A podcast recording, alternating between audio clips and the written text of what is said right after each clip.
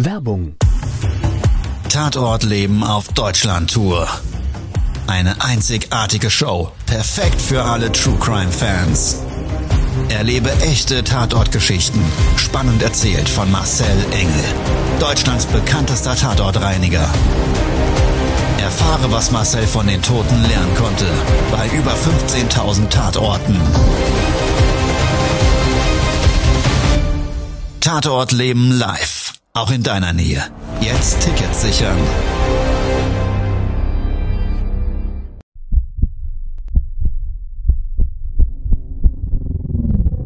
Todesursache. Der Podcast mit Tatortreiniger Marcel Engel. Es wird immer mal wieder in meinem Podcast vorkommen, dass wir sehr tief in das Geschehen eintauchen. Ich werde offen darüber sprechen. Damit meine ich, dass Flüssigkeiten wie Blut als Element das kleinste Problem sein wird. Ich freue mich, wenn ich euch auf eine Gedankenreise entführen darf in meine Welt des Tatortreinigens. Todesursache. Der Podcast mit Marcel Engel.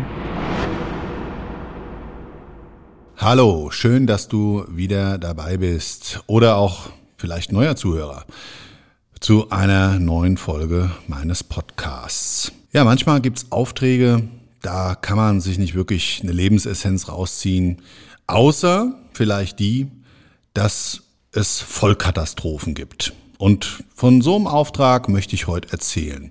Und weil es auch bei mir manchmal so ist, dass es nicht ganz so optimal läuft und dann sollte man sich vielleicht doch mal bei dem einen oder anderen Mal dann fragen, gibt es vielleicht irgendwas, was einem helfen kann, um eine Sache zu unterstützen. Und das ist genau in dieser Podcast-Folge so. Und deshalb habe ich den lieben Lukas und den lieben Dennis mit ans Mikrofon geholt, um so ein bisschen, ja, meinen Redefluss zu dieser Podcast-Folge vielleicht durch Fragen nochmal zu unterstützen. Weil ihr dürft euch das immer so vorstellen, ich habe jetzt eine Podcast-Folge, die wird, das ist eine Geschichte, die ist 20 Jahre her. Und erinnere dich mal an das Grillfest vor 20 Jahren. Mit wem hast du was gesprochen? Wie hat das ausgesehen? Da gibt's halt vielleicht, wenn überhaupt, ein, zwei Highlights. Und das ist schon immer echt extrem schwierig manchmal für mich, mir die Geschichte gesamteinheitlich wieder so vor Augen zu holen. Und genau aus dem Grund, wie gesagt, hallo, herzlich willkommen, lieber Dennis, lieber Lukas. Hallo. Hallo, ja, äh, ganz kurz, wir Zwei sind äh, die Video- und auch Podcast-Producer vom Marcel. Zusammen produzieren wir zum Beispiel äh, Tatort Leben auf YouTube. Der eine oder andere erinnert sich vielleicht an mich. Ich war äh, vor ein paar Wochen schon mal dabei bei einem Podcast. Und neben mir der liebe Lukas. Nochmal Hallo. so, also wir starten aber mal. Wir starten, mit genau. Dem, Marcel fängt an und wenn wir Fragen haben, äh, fragen wir. Genau, tatsächlich ein Tatort. Ich hatte mh, hm, vor 20 Jahren in Berlin einen Auftrag. Da ging es um Abrisshaus. Ein mehrstöckiges Mehrparteienhaus. Und es war mir damals nicht so viel bekannt, außer dass dieses Haus gesamteinheitlich äh, zeitnah abgerissen werden sollte und zu einem Überfluss, die äh, nicht nur festgestellt haben, dass sie da im Keller äh, Obdachlose hatten, die reingekotet und rein uriniert haben und im Zuge dessen dachten sie eigentlich, die, dieses Haus steht schon gesamteinheitlich leer. Das war aber nicht der Fall, sondern da gab es wirklich einen Bewohner, einen Mieter, den haben die vergessen. Ich meine, wirklich vergessen. Also der hat immer seine Miete bezahlt. Hm, das ist auch ein Auftraggeber gewesen, der hat ganz, ganz viele Immobilien. Ich hatte nur die Info, also es, es ist ein vergessener Mieter in der Wohnung, der ähm, ist tot aufgefunden worden und es gibt vor dem Abriss halt äh, diese, diese Leichenfund dort zu bereinigen. Das war mal so der Grundauftrag. Ich bin dann vor Ort gefahren, das war ein fünfstöckiges Haus ja, noch so mit so einem alten Treppenhaus, weißt du, wo die, wo die äh, Treppen noch so geknarzt haben, so aus Holz, quack, quack, quack, bin ich dann da hoch. Stand dann vor der Eingangstür, die war auch verschlossen. Schlüssel hatte ich bekommen vom Hausverwalter, der uns da morgens so ein bisschen eingewiesen hat und nochmal den Keller auch zeigen wollte. Aber habe ich gesagt, kein Problem, wir schauen uns das gesamteinheitlich an. Ich will erstmal den Leichnam sehen und so ein bisschen den Umfang von den Arbeiten an dem Tag ein bisschen einstufen zu können. Also, ich habe dann aufgeschlossen, war so eine Holztür mit so einer Glasscheibe. Man konnte jetzt so ein bisschen so ein Licht da durchschimmern sehen. Das war aber einfach das ganz normale Tageslicht, weil links und rechts in dem länglichen Flur halt die, die Wohnungs- äh, bzw. Ja, Wohnungstüren alle da offen gestanden haben. Bis auf den hintersten Gang. Und da kommt man so schon durch die Scheibe, so, so, so, so im hinteren Flurbereich, das konntest du halt alles erkennen, äh, konntest du so einen dunklen Fleck sehen. So. Also Tür aufgeschlossen, der Nase nach, der Leichnam lag mehrere Monate, aber irgendwie hat das komisch gerochen. Als lag, lag vielleicht, habe ich mir gedacht, so im Alter des Hauses oder auch, dass das halt ein Abrisshaus war und da auch schon lange keiner mehr gewohnt hat. Ich gerade mein Haken. Du redest jetzt vom Leichnam. Das heißt, die Leiche selbst lag noch da, Nein, die Leiche war längstens abgeholt durch einen Bestatter. Ah, okay. Also du meintest und den. genau und es ging eigentlich darum und das ist bei so Abriss natürlich immer wichtig, das muss emissionsfrei sein. Mm, Jetzt hört sich das gerade in Verbindung mit einem, mit einem Menschen und einem Toten, äh, was hat was hat das mit Emission zu tun? Also klar, da muss arbeits- und berufsgenossenschaftlich alles so sein, dass jetzt Handwerker, die dann äh, in so einen Raum reingehen und da, was weiß ich, die äh, Metalle rückbauen und so weiter, da nicht in Biomasse stehen. Also das muss desinfiziert werden und abgereinigt werden. So. Hm. Der Techniker selber, der hat mir gesagt, der hat sich den Leichenfundort gar nicht angeschaut. Also hilfreich war das nicht unbedingt. Wir standen dann oben vor der Tür. Ich habe es ja eben umschrieben und habe dann aufgeschlossen. Der Nase nach, gehend an der ersten Eingangstür rechts. Die Tür war ganz leicht angelehnt, habe ich dann aufgestoßen, weil alle anderen Türen offen standen, bis auf die hinterste im Flur. Also die so gerade aus zu sehen war. Und der Geruch, wie gesagt, war nicht ausschließlich Leichnam. Ich kann das gar nicht umschreiben. Es hat so ein bisschen erdig gerochen. Also eigentlich wie, wenn man ja über ein, über ein Feld läuft und nee, so ein bisschen nach Dung. Nach Dung, ja, so würde ich es umschreiben wollen. Also wenn man über ein Feld läuft und irgendwie ein paar Tage vorher ein Bauer gedüngt hat, das aber verflogen ist und eigentlich so durch einen frischen Regen das nochmal so hochkommt. Ja, so würde ich das mal umschreiben wollen. Und Konnte es aber erstmal gar nicht zuordnen. Also links, rechtsseits diese, diese Tür aufgestoßen, da habe ich gesehen, oje, oje. Also der Leichnam selber, da konntest du auf dem Holzdielenboden, das war so ein, so ein rötlich angestrichener ähm, äh, Holzlack, der auch wirklich über die Jahrzehnte hin ganz viele Gebrauchsspuren, also der war, wie sagt man beim Holzboden, eine Patina hatte, ja, also der war wirklich schön gebraucht. Und dann konntest du richtig auf dem Boden wie man das oftmals auch in so Filmen schon gesehen hat, die Umrisse abgezeichnet des Leichnams erkennen durch diese schwarze Leichenflüssigkeit, wie ich es immer nenne, den Leichenbrand. Und Holzdielenboden, Flüssigkeit, die versickert dann ja gerade in den Fugen immer und habe ich mir gedacht, oje, oje, das wird heute schöner Akt, weil das war im Frühjahr damals so der Auftrag und zwar für den Tag auch wieder höhere Temperaturen angesagt. Also ich wusste, A, muss das ganze Material, wenn du das dann öffnest, den Boden, der wird dann mit so, einem, mit so einer Säge wird das angeschnitten, dann entfernst du eigentlich die Holzdielenböden, weil du musst unten drunter in diese Schüttung. Gerade bei so Gebäuden, das Baujahr war 1945, 50, ja, so in den Dreh rum ähm, war es so, dass äh, ja, diese Schüttung da praktisch meistens mitkontaminiert ist durch die Flüssigkeit, wie in dem Fall auch. Und die muss halt raus. Das kriegst du sonst nicht neutral. Und auch beim Abriss selber darf sowas nicht sein. Weil eben, wenn die abreißen, das ja dann auch wieder freigesetzt werden kann und so weiter und so weiter. Also wir haben da die Boden den Dielenboden aufgesägt, geöffnet, haben das schön verpackt und dann kommt dir dieser Geruch dann nochmal viel intensiver entgegen, ist klar, weil man praktisch den eigentlich kontaminierten Bereich der Flüssigkeitsproblematik dort nochmal öffnet und das wirklich wieder, wieder so ein Öffnen einer, einer aromatischen Flüssigkeit ist. Also, naja. Maden, ganz, ganz viele. Speckkäfer, ganz, ganz viele. Ich habe aber dann so im Zuge dieser Maßnahme auch gesehen, dass das irgendwie komplett dreckig dort ist. Also die Wohnung war noch möbliert, das muss man dazu sagen, aber extrem karg eingerichtet. Also in diesem Leichenfundraum, da stand ein Bett mit einer Matratze drauf. Auf der Matratze war kein Bettlaken oder irgendwas. Und du hast über die Jahre hinweg halt diese Liegespuren gesehen, so braun, äh, schwarz gefärbt, konntest du wirklich erkennen, wo der Mensch da immer auf der Matratze gelegen hat. Es gab ein Kopfkissen, das war wahrscheinlich mal schönes war ein Daunenkissen, ein schönes, voluminöses Kissen, was total platt gelegen und total speckig war. Das haben wir dann hochgenommen und und sind wirklich die Handschuhe so richtig an dem Kissen kleben geblieben. Also hast dann immer so, quick, quick, quick, hast du da, also ganz eklig. Wenn man sich überlegt, dass da jemand Jahre und Jahrzehnte auf diesem Bett geschlafen hat. Ähm, als Bettlaken beziehungsweise als Zudecke gab es nur so ein Bettlaken, so ein dünnes, auch total widerlich. Und dann habe ich schon gesehen, okay, alles klar, jetzt haben wir das nächste Problem, weil es gab einen Flohbefall.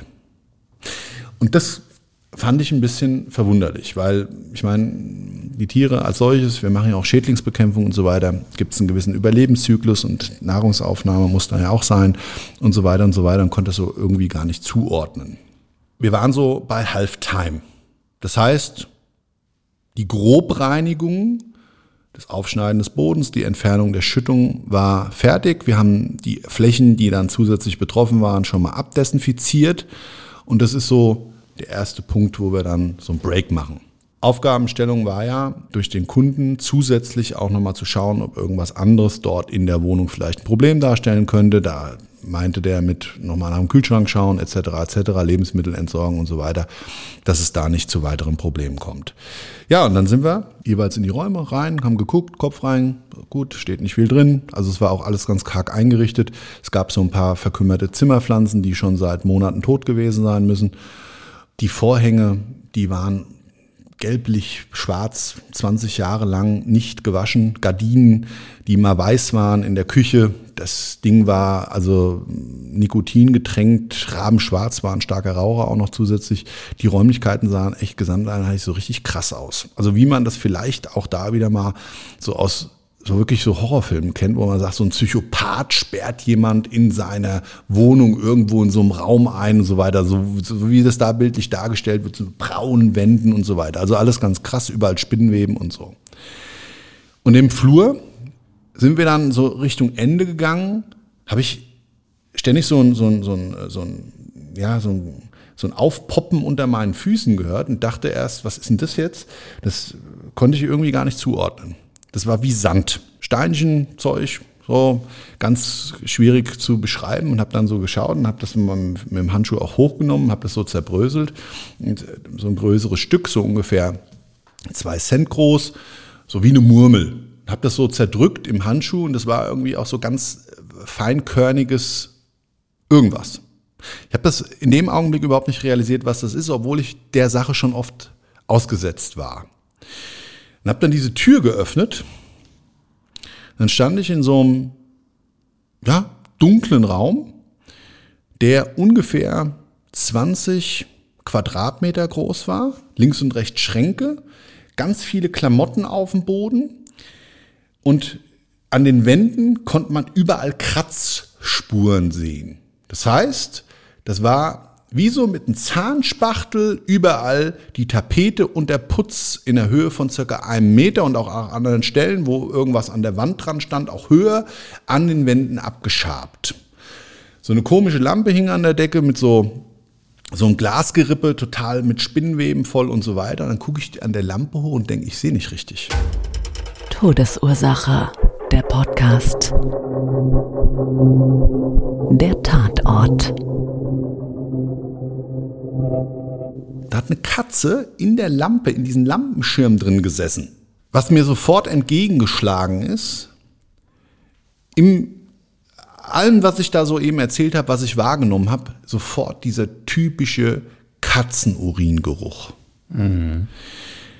So, und dann wusste ich schon, okay, alles klar, da wird wahrscheinlich nicht nur eine Katze sein, sondern mehrere. Und das war, also erstmal kommt man nichts sehen, also man hat da keine Tiere gesehen. Aber wir haben auch extrem viel Lärm gemacht und da war so meine Vermutung, hm, wer weiß, wie das Ganze sich so darstellt. Ja, und dann haben wir aber in dem Raum wieder eine Tür gesehen. Die führte zu einem nächsten kleinen Flur und nochmal zwei Räumen. So, und das war dann mehr oder weniger, das kann man jetzt schlecht umschreiben, weil das war mehr oder weniger angebunden. Das war das oberste Stockwerk. Und was ich dann später herausgefunden habe, das war auch die oberste Wohnung. Und auf den anderen Etagen waren immer jeweils vier Wohnungstüren. Und das war der einzigste Aufgang, wo da nur eine war. Das war nämlich eigentlich der Dachboden. Der wurde irgendwann mal zu Wohnraum umfunktioniert und umgebaut und diese Tür hat praktisch zu dem eigentlichen nicht ausgebauten Dachboden geführt, der aber schon mit Fenster und so weiter, also das war ähm, ähm eigentlich wie so eine Art, hm, ja, wie so eine Art Anbau. Also eigentlich ganz schön und ganz schick, wenn es halt nicht so dreckig gewesen wäre und gestunken hätte und uralt. Da waren auf jeden Fall diese eine Katze und dieser Geruch. Ich habe dann gleich mal in dem Schrank geschaut und auch so die Kleidung hochgehoben und dann sind die Katzen überall rumgeflitzt. Ach, Herr Jemine. Ja, und jetzt gerade bei dir, du bist ja selber Katzenliebhaber, ne? Ihr Ja. habt ja, ihr habt ja drei ja, ja, ja. zu Hause und ähm, ja, da kannst du dir ja vorstellen. Und was mir sofort in den Kopf gegangen ist und was sich der ein oder andere vielleicht jetzt fragen wird, wie haben denn die Katzen da überlebt? Das habe ich mir zumindest direkt als erstes gefragt, weil das Szenario war, die Leiche lag ja mehrere Monate. Mehrere Monate. Mehrere Monate. Also das war klar, das, wann der das letzte Mal gesehen wurde, irgendwie am Kiosk, das war irgendwie klar. Und ähm, dass das zwar ein Vergessener war, das habe ich dann übrigens alles im Nachgang erst erfahren. Also wie wir runtergeräumt haben, das Zeug rausgeräumt haben und so weiter. Da haben wir nämlich jemanden aus der Nachbarschaft getroffen, ähm, so eine, äh, eine ganz, ganz nette Dame, aber sie war auch gleichzeitig so ein bisschen, glaube ich, die regionale Zeitungsstelle oder Pressestelle für jedermann. Also wie man das halt so okay. kennt, Menschen, die Ja, halt klar, kennt man, ja. sehr interessiert an dem Leben anderer sind und so weiter. Aber es war auch eine ganz, wirklich jetzt nicht negativ, es war eine ganz liebe und hat mir halt extrem viel gleich erzählt. Aber ich war auf jeden Fall oben in diesem Raum und dann habe ich gesehen, also es sind ganz viele Katzen da. Was wir dann so im Augenblick erstmal machen, wir rufen erstmal immer regional einen Hilfsdienst an. Da gibt es ja ganz, ganz viele. Das wird dann bei mir in der Zentrale gesteuert und so haben wir es dann auch gemacht und haben erstmal diesen Raum gar nicht mehr weiter fokussiert sind aber in diesen Flur reingegangen und gleich in die nächste Katastrophe reingestolpert. Weil das war nicht nur so, dass es da einen Katzenraum gab. Und ich möchte das Wort jetzt auch gleich mal in den Mund nehmen. Der Verstorbene war ein Tierhorder. Ja, also dieses, dieses Krankheitssymptom ähm, ja, der Liebe Tieren gegenüber, der dann eben dieses Bildnis für uns als Tatortreiniger immer mal wieder auch darstellt, dass die Tiere jetzt mal wirklich einfach nicht mehr unter lebenswürdigen Umständen leben müssen. Und das ist dann eben dieses Krankheitsbild der falsch verstandenen Liebe. Ja, also das muss man an der Stelle vielleicht mal so erklären. Also wir in den kleinen Flur von diesem Katzenraum aus zum nächsten Raum. Und da habe ich die Tür nicht aufgekriegt. Und da kam aber der Dreck, den ich vorher vor dem Katzenzimmer im Flur hatte, da kam der Dreck her. Weil das war jetzt ein Raum, der war ungefähr 35 bis 40 Quadratmeter groß, also riesig. Und der war voller Vogelkot. An den Wandbereichen teilweise einen Meter hoch. Jetzt, Ein Meter. ja, so. Waren ein paar Wellensittiche drin und noch andere Vogelarten, die ich nicht kannte. Ähm, und da wiederum so ein kleiner, so, ja, wie soll ich sagen, wie so eine kleine, das kennt man vielleicht so aus der Gastronomie, wie nennt man nochmal diese Luken, weißt du, mit diese, wo man so eine Klappe hochschieben kann. Essensdurchreiche? Genau, so eine Essensdurchreiche. Ganz genau. Die führte nochmal zum, nämlich diesen dritten Raum und da waren die Vögel auch drin. So, also ganz krasse Nummer. Die haben aber auch noch gelebt, oder wie? Ja, es haben ein paar noch gelebt. Es lagen ein paar Skelette rum und das muss man auch bei den Katzenraum nochmal sagen. Also wie wir später beräumt haben, das war wirklich krass. Also es war, der, der, der Katzenraum, äh, erzähl gerade nochmal, war der, war der zu oder haben die Katzen sich in der ganzen Wohnung bewegt? Ja, und das ist jetzt eben so ein bisschen das, das Skurrile daran. Also der Raum war offen und zu dem anderen auch, aber der ging ja eigentlich gar nicht richtig rau, äh, auf. Aber die, ich nehme an, die Katzen konnten da schon durchschluppen. Und dann habe ich mir so überlegt, was muss denn das für ein, für ein unglaublicher Überlebenskampf der beiden Gattungen gewesen sein? Das war ja hier Mad Max. Ja, die, die, die, die Katzen im Hoarding da total äh, auf Überlebenstrieb sind dann meines Erachtens nach wahrscheinlich auch darüber und haben halt die Vögel gefressen. Ja, aber es waren noch ein paar am Leben, nämlich die, die wahrscheinlich am, am pfiffigsten waren und sich da ja der Sache der Jagd immer wieder entziehen konnten. Und selbst die haben ja auch alle gelebt. Also auch da, die, wir haben dann irgendwie auch nicht die Brücke schlagen können und die Vermutung gehabt, das will ich vielleicht an der Stelle mal sagen, dass es eine dritte Person gab. Ich hatte erst die Dame, die uns da unten dann so bereitwillig Auskunft gegeben hat, in Verdacht gehabt, wie man dann halt so ist. Man versucht sich ja irgendwie die Story da zu erklären. Weil die Katzen, die hatten Zugang zu einer Toilette als Wasserquelle. Aber was haben die getrunken?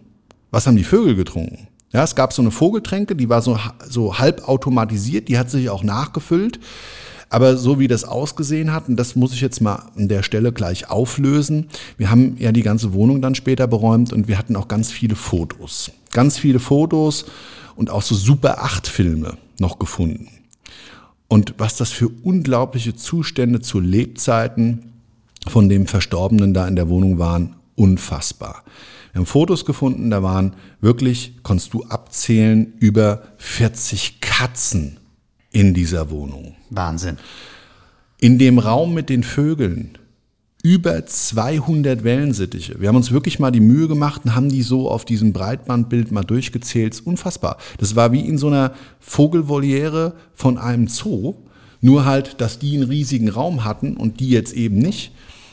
Und der Kot und überall waren das muss man sich mal so vorstellen, bergeweise, da wo die halt hauptsächlich gesetz, geses, gesessen haben, die hatten dann natürlich lauter so Trapeze und so ein Zeug und der hat dann so Stangen da installiert und alles Mögliche, dass die Vögel es da einfach ein bisschen schön haben. Das heißt, also in dem Vogelzimmer, da, da konnten die Vögel sich frei bewegen. Ja, genau. Ah. Und die sind dann auch über diese, über diese Essensluke, wenn es dann so eine war, in den anderen Raum reingeflattert. Ah, okay, ja, und da gab so es ein, so ein ähm, es war ein umfunktionierter Vogelschrank, wo du so Schalen drin hattest, wo du auch diese, diese Hirsesamen und mm. den mhm. ganzen Krempel gesehen hast, ja. Also der, da wurden die wahrscheinlich dann in Masse immer, das war der Futterraum, das andere keine Ahnung, wie der das äh, für sich da oder wie der das den Tieren eingerichtet hat. Aber es ist doch bizarr, oder? Also man sollte ja annehmen, wenn jemand über 40 Katzen und über 200 Wellensittich hat, das muss doch einen Mordskrach geben auch. Ja, aber ohne Ende. Ja, aber dass sich da noch nie jemand irgendwie vorher mal ja, äh, so. hat. Was ich, was ich dann auch natürlich hinterfragt habe, wie lang das Haus denn überhaupt schon, weil ich meine, vergessener Mieter, wie geht denn sowas? Ja? Wie lang das Haus da schon leer stand. Und da konnte man mir jetzt nicht so oder wollte vielleicht nicht so genau Auskunft geben, aber auch da wieder unsere hilfreiche Informationsquelle.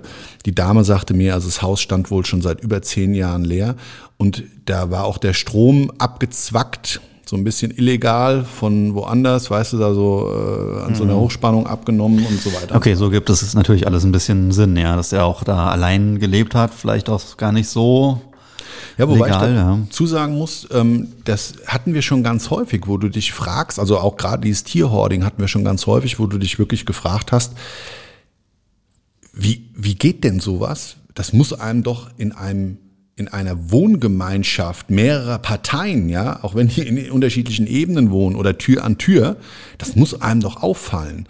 Und ich muss dazu sagen, was also echt auch manchmal krass ist, dass da teilweise, bis es dann wirklich zu einer behördlichen Anordnung kommt, auch da sind wir ja oftmals gefordert. Also das sind ja auch so Tatorte, die eigentlich nicht in Toten ähm, als, als Ursprung haben, aber die wir auch Tatorte nennen, weil das einfach krass ist. Ja, da leben die Tiere äh, dicht auf dicht unter wirklich unwürdigen Umständen und äh, haben Überlebenskampf, Kadaver daneben und überall. Ich meine, das ist echt teilweise so extrem traurig. Auch für die Menschen, dass die sich da so, weißt du, so Step by Step, das ist ja ein Werdegang, der nicht von, von jetzt auf gleich kommt irgendwann überfordert die das halt und es werden halt immer mehr Tiere. So kann ich mir das natürlich, jeder Einzelne kann sich das ja denken, so nur vorstellen. Anders geht das ja gar nicht. Wir hatten auf jeden Fall dieses Vogelzimmer mit teilweise Kotbergen, die so ein bisschen aussahen, das kennt man vielleicht, wenn man irgendwo schon mal am Strand spazieren war und da sind Menschen ganz, ganz fleißig und mit meinen Kindern habe ich das oft. Wir, wir haben dann so ein kleines Battle immer, ähm, wer die schönste Sandburg baut. Und da ich überhaupt nicht begabt bin und meine Frau da ganz, ganz tolle Cinderella-Burgen immer baut, kann ich immer da nur mit glänzen, dass ich riesige Sandhaufen mache, die dann so ein Meter, Meter 50 hoch sind, ja. ja, und, und äh, das hat mich so ein bisschen daran erinnert. Ein Riesenhaufen, in der einen Ecke, in der anderen und überall auf dem Boden war es mindestens 30 bis 50 Zentimeter hoch. Da waren auch teilweise Möbelstücke noch drin, so Couch-Elemente und so weiter, die konntest du natürlich nicht mehr erkennen, die waren komplett zugeschissen. Und auch die Scheiben, das war eher Milchglas. Also die irgendwie ist da immer mal so ein Ditcherchen Kot dran geflogen über die Jahre hin. Du konntest da gar nichts mehr erkennen. Überall Kadaver, ähm, tote Gerippe von, von Vögeln und auch größere. Also das waren wohl mal ursprünglich nicht ausschließlich Wellensittiche. Ja. Ähm, mein Verdacht war zu dem Zeitpunkt tatsächlich, dass da vielleicht auch mal Tauben gehalten wurden. Das hat so ein bisschen den Ansatz gehabt, es war auf jeden Fall eine ganz krasse Nummer. Und so ist aus dem Auftrag keine Tagesaufgabe geworden, sondern eine Wochenaufgabe, weil wir hatten wirklich unseren Kampf, diese Tonnen an Kot, Urin von den Katzen, sowie als auch natürlich den, den Kot von den Vögeln da wieder rauszuschaffen.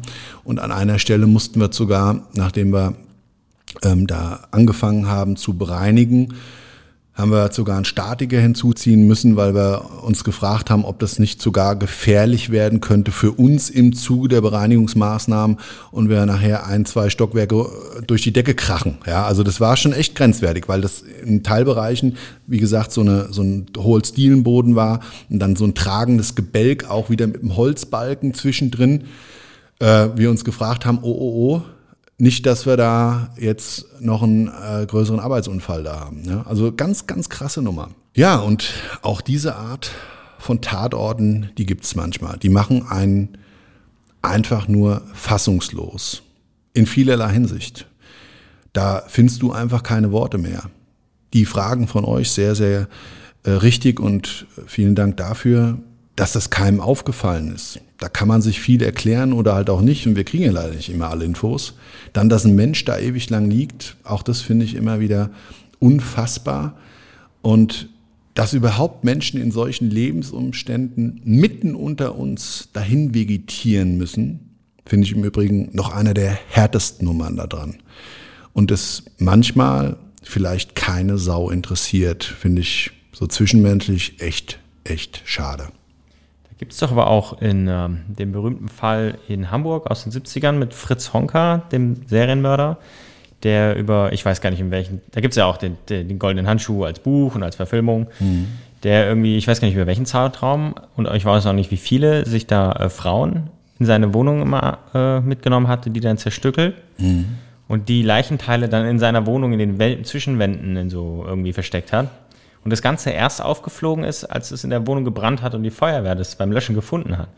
Aber ich meine, die Wohnung muss unweigerlicher gestunken haben bis zum Himmel. Und es war kein Einzelhaus. Also da haben ja mehrere Leute in, der, in dem Haus gewohnt.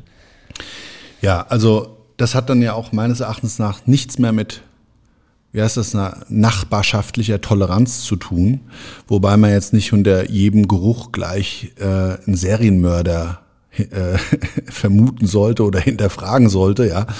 Ähm, da sind wir, glaube ich, ja auch hier in Deutschland bekannt dafür. Die Gesellschaft der Anscheißer ist dann leider so. Aber nein, äh, ist aber wirklich auch, wir haben auch da, äh, freue ich mich drauf, euch noch ganz, ganz viele Geschichten erzählen zu dürfen mit, ja, Serien, Mördern, Mord und Totschlag und welchen Teil wir als Tatortreiniger in diesen Fällen gespielt haben. Das war's heute in der Folge. Manchmal ist es einfach so fassungslos, was für Leben und Geschichten wir bereinigen dürfen, ohne großen Mindset-Gedanken. Vielen, vielen Dank, dass du zugehört hast. Vielen Dank, Dennis und Lukas. Gerne, gerne. Ja, gerne dass ihr mir geholfen habt, diese Folge heute mal ein bisschen lockerer und auch in unserem Trio zu gestalten. Wenn euch das übrigens gefallen hat, dann gerne mal einen Kommentar rüberschieben. Könnten wir auch gerne häufiger mal so machen, wenn ihr da Bock drauf habt. Genau. Und wenn es euch nicht gefallen hat, dann gehen wir zurück in unser Kabuff. ja, ansonsten, wenn dir mein Podcast gefallen hat, gerne einen Kanal abonnieren. Ich bin bei Instagram Marcel Engel zu finden, sowie als auch bei YouTube in unserem Tatortreiniger. Ganz wichtig, YouTube, ja. Genau. Marcel Engel. Und Facebook, auch da sind wir natürlich. Wir fangen jetzt demnächst an mit einer geilen Serie bei TikTok für vielleicht das jüngere Publikum oder alle, die da auch Bock drauf haben. Ist ja irgendwie ein witziges Format. Und ähm, ansonsten, es gibt nächste Woche eine Jubiläumsfolge am ja. Dienstag, Todesursache, der Podcast. Ähm, ja, das war's. Vielen, vielen Dank. Bis zum nächsten Mal. Ciao, euer Marcel. Das war's schon mit der neuen Folge von Todesursache, der Podcast mit Marcel Engel. Kopf einer eigenen Spezialreinheit und Tatortreiniger bei mehr als 12.000 Orten auf der ganzen Welt. Was kann Marcel für dich bereinigen? Jederzeit. Weltweit. Melde dich oder klick dich einfach mal durch auf marcelengel.com.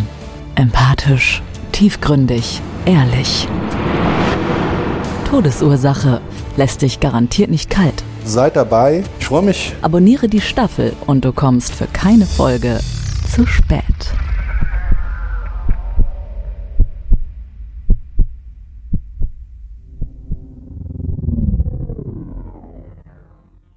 Mobbing findet überall statt. In der Schule, am Arbeitsplatz, innerhalb der Familie und im Internet. Erfahren Sie in dem Kompaktbuch Ausgemobbt, wie Sie sich gegen Mobbing wehren und künftig vermeiden, zum Mobbing-Opfer zu werden.